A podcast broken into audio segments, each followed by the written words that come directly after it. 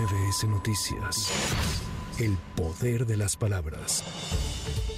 El comandante de la Guardia Nacional, David Córdoba Campos, confirmó que utilizarán drones para vigilar la autopista Puebla-Orizaba, conocida como Cumbres de Maltrata, ante los reportes de robos violentos de automovilistas y transportistas. Agregó que se implementarán estrategias similares a las que se realizaron en la carretera México-Morelos y Guerrero para mejorar la seguridad de la carretera federal 150D. Córdoba Campos señaló que habrá un mayor despliegue de efectivos, así como el uso de tecnología para vigilar los tramos carreteros.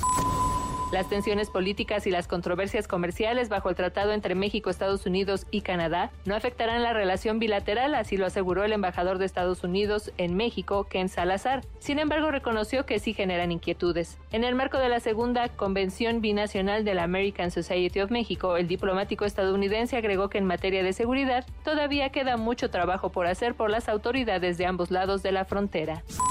En este marco, el presidente de la American Society of Mexico, Larry Rubin, hizo un llamado al gobierno mexicano a cuidar la relación bilateral que tiene con Estados Unidos en el marco del TEMEC. Asimismo, consideró que la reducción de vuelos en el Aeropuerto Internacional de la Ciudad de México no es una buena idea, pues resta competitividad a la capital.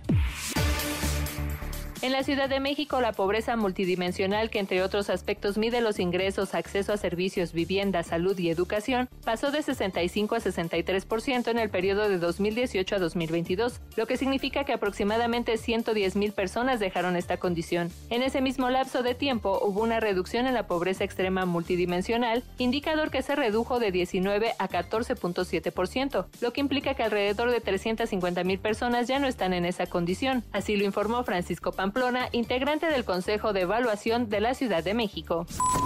Para MBS Noticias, Erika Flores. MBS Noticias. El poder de las palabras.